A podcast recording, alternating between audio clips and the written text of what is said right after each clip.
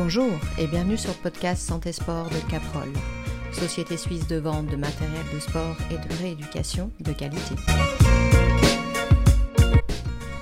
Profite du présent en préparant l'avenir.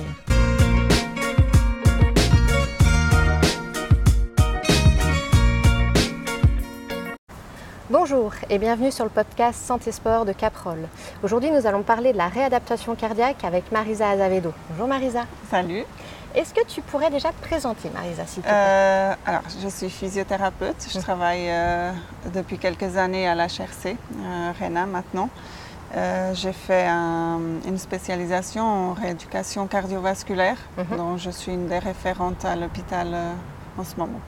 Donc, on a la bonne personne pour parler de la réadaptation cardiaque. Est-ce que tu arriverais à, à nous expliquer ou à nous présenter globalement à quoi correspond la réadaptation cardiaque?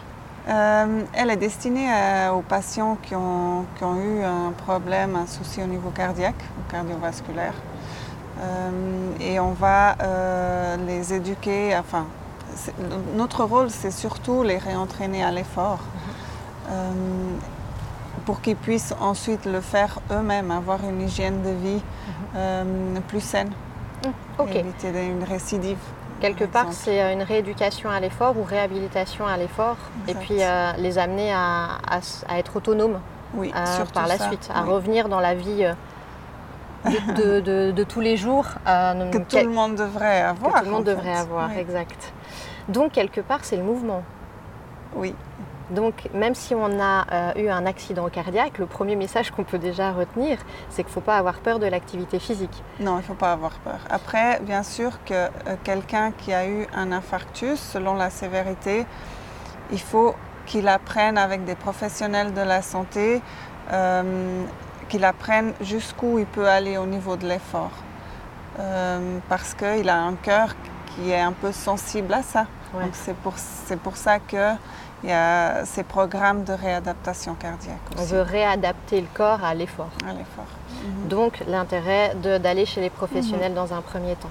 À ma connaissance, il y a trois phases pour la réadaptation cardiaque. Est-ce que tu peux nous expliquer déjà la phase numéro 1 Euh, numéro une, c'est quand le patient arrive à l'hôpital. Mhm. C'est la phase critique quand il a fait, euh, quand il a fait son premier malaise, enfin premier ou deuxième, n'importe. Mais c'est la phase d'hospitalisation où on va essayer de résoudre ce problème vraiment dans une phase initiale.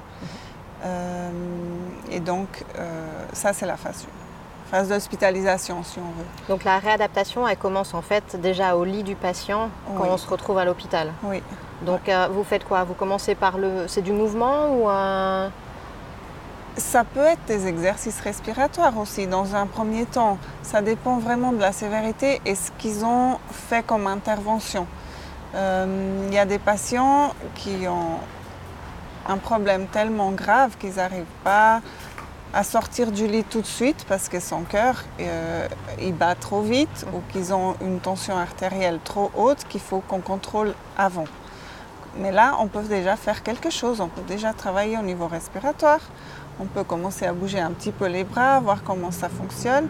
Et avec les médecins, les infirmiers, tout ça, on regarde la progression avec aussi la prise en charge médicamenteuse qui va avoir un rôle important euh, dans la phase 1 pour pouvoir progresser dans les exercices.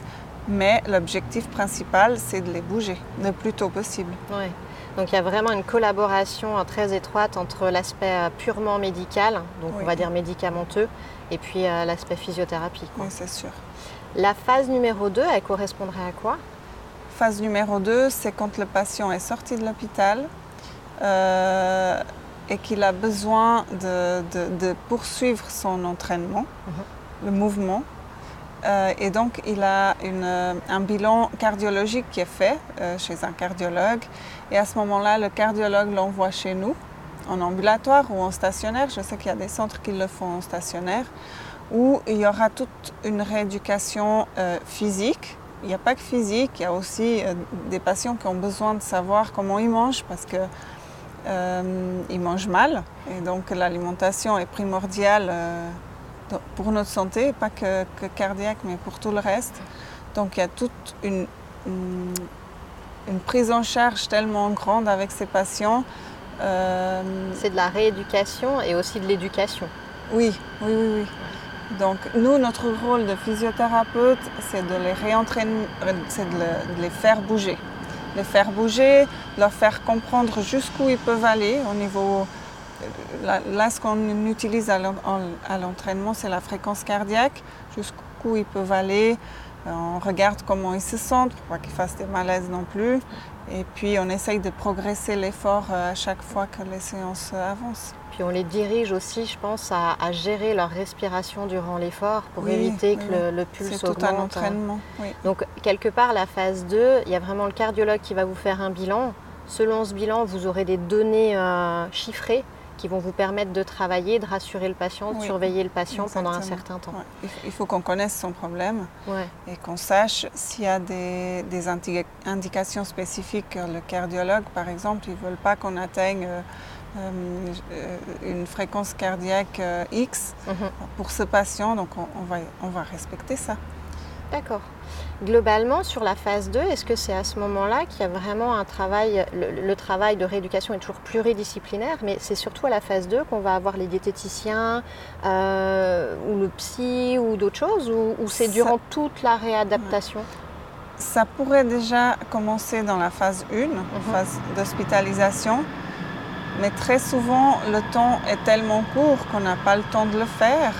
Ou alors euh, les diététiciennes ne sont pas tout de suite disponibles, ou, ou bien ils ont un abordage tellement court qu'ils n'ont pas le temps de, de tout, tout leur dire ou tout, Tout mettre en édu- place. tout mettre en place. ouais. Ça- Elle dure combien à peu près cette phase 2 il y, y a un temps déterminé ou un- Euh, alors, ce sont 30 séances chez nous, Ok. trois fois par semaine, Ok. que 3 à 4 mois. En, en stationnaire, euh, je pense que ça dure de 3 mois où les patients... Non, pardon, 6 semaines. Six Six semaines. semaines environ. Donc ça veut dire que quelque part pendant toute la phase 2, le patient, il peut être demandeur et c'est à ce moment-là qu'il devrait ou qu'il faut qu'il soit demandeur d'aide supplémentaire euh, auprès de vous euh, pour euh, faire intervenir des collègues. Oui. euh, Après, nous, on peut aussi leur proposer Mhm. euh, de l'aide parce que, pardon, quand on connaît le dossier du patient, ben, on sait déjà si, si par exemple c'est un patient qui a un peu de poids, qui a un IMC un peu élevé, ou que c'est un patient qui a eu des- déjà une aide psychologique, ben, c'est- peut-être voir s'il a, a encore cette aide psychologique ou s'il veut avoir besoin ou euh, autre. Si c'est des fumeurs ou de- des, des- des gens. Très souvent, il arrive qu'ils ont un infarctus, ces patients-là, et ils arrêtent de fumer. C'est le traumatisme qui fait l'élément déclencheur. Et souvent, ils n'ont pas le réflexe de demander de l'aide. Et là, on leur parle qu'on a des, des tabacologistes à l'hôpital, des psychologues, et euh, normalement, ils acceptent de l'aide. Un premier rendez-vous en tout cas, et puis ils viennent les voir ou, ou ils prennent euh, rendez-vous par téléphone. C'est là où Ouais. on voit que quelque part notre métier de physiothérapeute, il est, euh, il est global parce qu'on on- on traite le patient dans sa globalité. Mhm. Donc même si on ne fait pas tous les métiers, euh, notre métier ça reste physiothérapeute, on est à l'écoute du patient et c'est aussi à nous d'amener le patient à aller voir des collègues, que ce soit les, Ouais. les psys, que ce soit la- les, les nutritionnistes ou à... Mhm. Mais je pense que les autres collègues, ils ont aussi un peu ce rôle. Parce Les que... infir- Oui, mais le- la, la- la sphère médicale. Nous, Oui. on a, nous, on a accès plus facilement avec les patients. Après, c'est vrai qu'ils passent beaucoup de temps avec nous, donc euh, on, on a cette chance de, Mhm. de pouvoir les voir pendant deux heures, trois fois par semaine. On discute beaucoup, donc on connaît, on, on connaît bien, enfin, on connaît davantage leurs besoins. Donc ça, c'est intéressant. Ouais. Et la phase numéro 3, elle correspond à quoi? C'est alors la phase numéro 3, c'est quand le patient il est passé par la phase 1, la phase 2, et il a pris l'autonomie de se prendre en charge tout seul. Et donc, il a tout appris, il est autonome dans, dans, dans sa rééducation, euh, dans la poursuite de sa rééducation. C'est ça. Donc Mhm. il peut, il peut.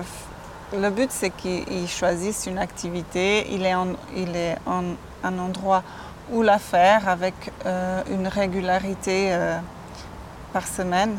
C'est là où on rappelle que l'important, c'est la régularité.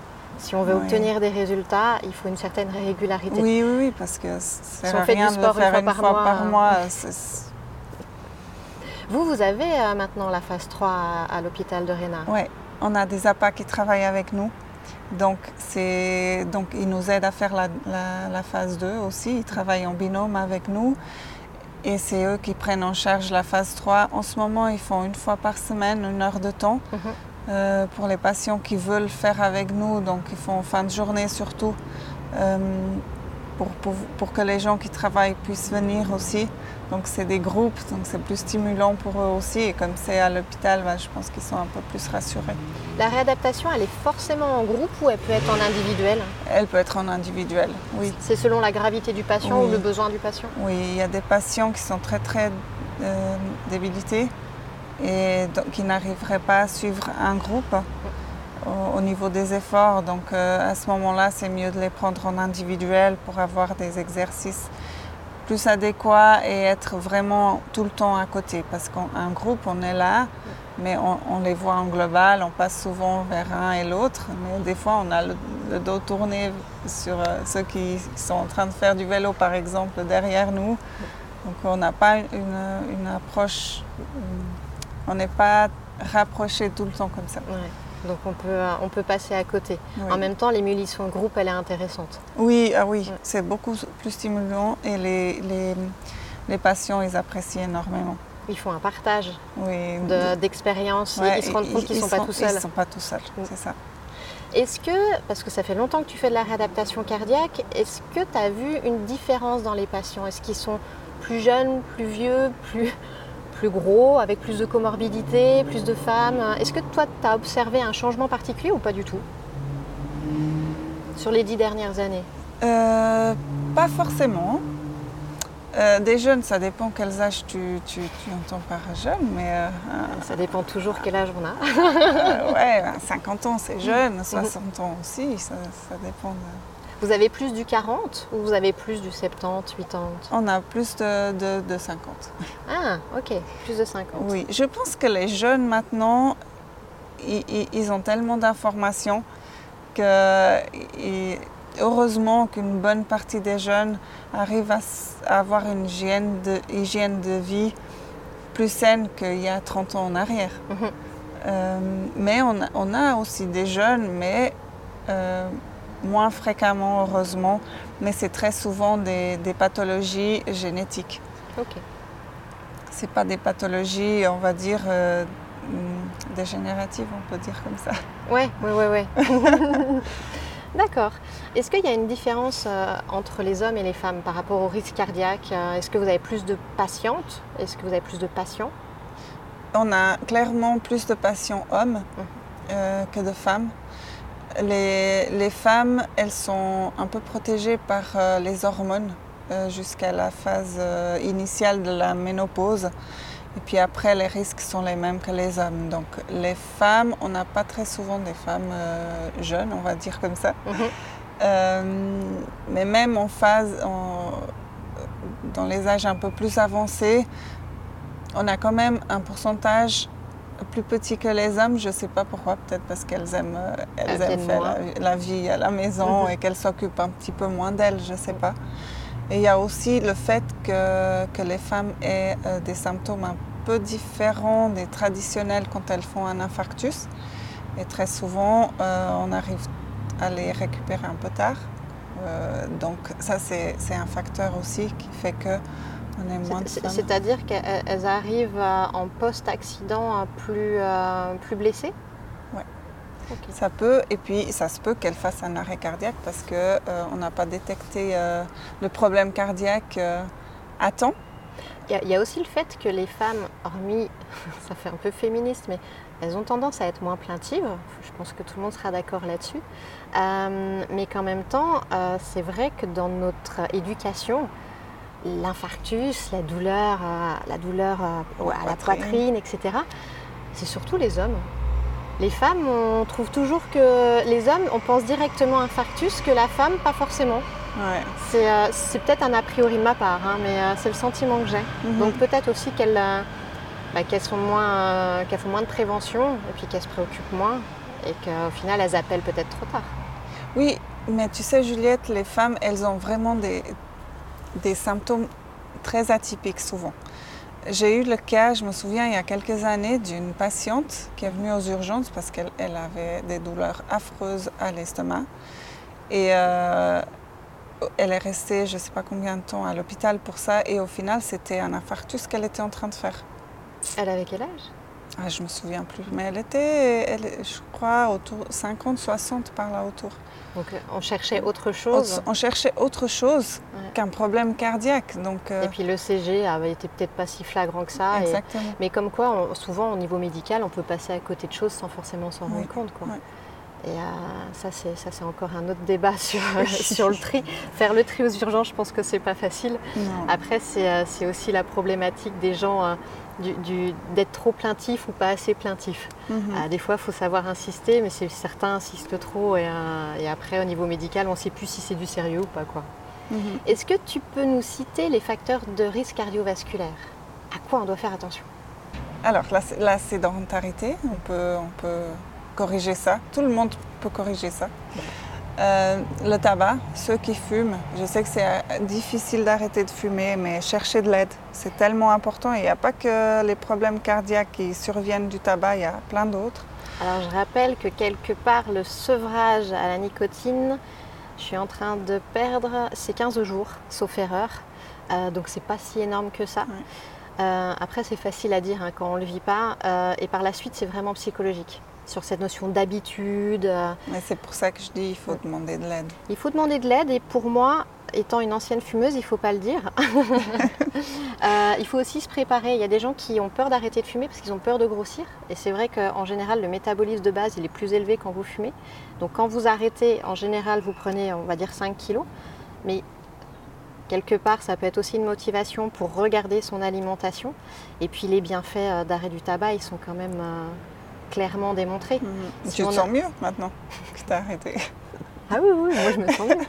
Euh, pour rappel, quand on arrête avant 40 ans, on récupère sa coupe de survie euh, comme quelqu'un qui n'avait pas fumé. Mmh. Ça ne veut pas dire que votre système respiratoire n'a pas souffert et qu'il euh, n'a pas, il n'a pas des, on ne voit pas de conséquences. On en voit, on peut en voir.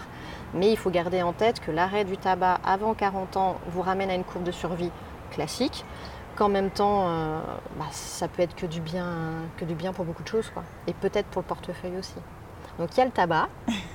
il y a le tabac, il y a le cholestérol, mhm. l'hypertension, ça c'est des choses qu'il faut contrôler chez le médecin. Et il y a un autre. Euh, le stress. et oui, le stress. Le stress est un facteur ignore et je l'oubliais maintenant. Oui, le stress, il faut, il faut, il y a, il y a plein d'infarctus qui se font sous stress. Le stress, surtout le stress cumulé, il faut pas, il faut pas, il faut, il faut, il faut vraiment essayer de contrôler ça et encore une fois chercher de l'aide si besoin. Faut pas. Surtout à l'époque actuelle. Oui. Donc parler, parler et éviter mhm. d'accumuler de, de, la surcharge mentale qui fait qu'arriver à un moment, euh, ça ne va plus. Euh, par contre, il y a des facteurs aussi euh, sur lesquels on ne peut pas forcément agir. Il y a, de l'hérédité, à ma connaissance. Oui, il y a l'âge aussi. Il y a l'âge qui avance, ça c'est mhm. sûr. Pour tout le monde, on ne peut pas la changer. Les facteurs génétiques, tu viens le de dire. Le fait d'être un homme, c'est un, peu, un facteur un peu plus important que celui d'être une femme, sachant qu'on est protégé avant la ménopause. Après la ménopause, euh, de souvenir, il y a aussi la, cholestérolémie qui a tendance à augmenter. Mhm. Donc c'est pour ça qu'on a peut-être tendance à prendre un peu de poids.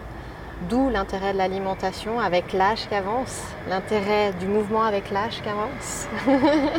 plus l'âge avance, plus on, a besoin de bouger. Et de prendre soin de soi. Et oui. Est-ce qu'il y avait d'autres choses que tu voulais nous partager par rapport à la réadaptation cardiaque? On a compris qu'il y avait trois phases que quelque part, en fait, on commençait le mouvement dès la phase 1, donc euh, dès le lit de l'hôpital, que ce soit un petit mouvement ou un grand mouvement. Euh, on a compris aussi que bah, faut pas éviter le stress, il faut éviter les facteurs de risque externes du type euh, le tabac.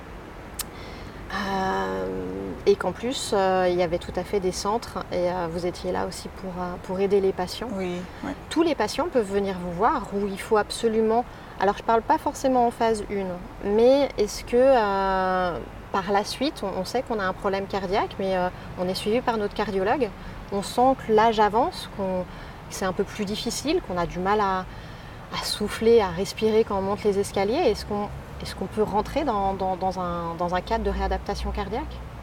Oui. Euh, il faut que le cardiologue soit d'accord. Parce que euh, tant que le cardiologue n'est pas d'accord, on ne peut pas le faire. On ne peut pas prendre l'autonomie de dire vous, vous venez en réadaptation cardiaque. On a besoin d'un bilan et on a besoin d'être sûr que euh, l'hypertension, qu'il a tous les médicaments qu'il faut pour qu'il puisse faire des efforts contrôlés, on va dire. Que tout est bien stabilisé. Que tout est bien stabilisé, exactement. Parce que s'il y a des choses qui ne sont pas contrôlées, on ne va pas le faire comme ça. À partir du moment où le patient est stable et que, et que les choses vont bien, quelque part, il peut toujours se tourner vers les physios pour l'amener à être autonome dans sa réhabilitation à l'effort. Oui. Est-ce que les patients, euh, un patient cardiaque qui est stabilisé ou euh, qui a eu son problème cardiaque il y a, plusieurs années, par exemple, qui est, suivi par son cardiologue, et qui voit qu'avec le temps qu'avance, il, sent que bah, sa capacité diminue, qu'il a des difficultés à monter les escaliers, et il a entendu parler de cette réadaptation cardiaque, est-ce qu'il peut venir vous voir, vous, ou euh, est-ce qu'il peut aussi aller voir des physios en cabinet privé ou dans des centres autres? Euh, oui, alors oui, tout à fait. Il faut, il faut juste euh, qu'il refasse un bilan chez le médecin ou le cardiologue et qu'il soit suivi avec des professionnels de la santé dans un premier temps. À partir du moment où on est sûr qu'au niveau médical les choses sont stables, il peut faire une réadaptation, une rééducation euh, comme tout le monde. En, poussant un petit peu, arriver à un certain stade d'autonomie, puisqu'en fait c'est ce qu'on cherche à leur, à leur apprendre mm-hmm. avec la réadaptation cardiaque. Est-ce que par la suite, euh, on, les, on, les, incite à aller au fitness tout seul ou à, ou à s'aider d'un coach, euh, d'un personnel trainer? Soit l'un, soit l'autre. Moi, ce que je leur dis, euh, ils, ont le choix, ils peuvent choisir l'activité qu'ils veulent faire par la suite, puisqu'ils savent maintenant, à partir de là, jusqu'où ils peuvent aller en termes d'efforts.